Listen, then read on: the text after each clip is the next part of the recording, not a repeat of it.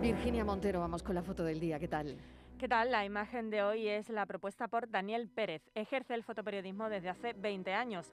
Tras sus inicios en la prensa local, en medios como La Opinión de Málaga o El Correo de Málaga, en la actualidad colabora con el periódico El País y las agencias EFE y Getty Images.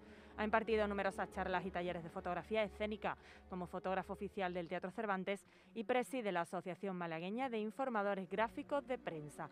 Y ya saben nuestros oyentes que pueden ver la foto del día en nuestras redes sociales, en Facebook La Tarde con Mariló Maldonado y en Twitter arroba La Tarde Mariló. Para mí, la fotografía del día es la realizada por el fotógrafo Emilio Morenati para la agencia APE. En ella podemos ver una casa de la isla canaria de La Palma prácticamente cubiertas por las cenizas del volcán.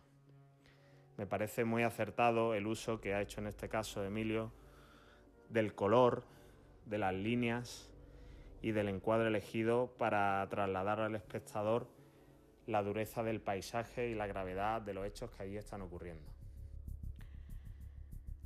Pues es lo que está ocurriendo. Seguimos mirando al volcán de La Palma.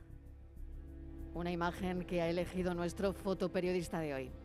La tarde de Canal Sur Radio con Mariló Maldonado. También en nuestra app y en canalsur.es.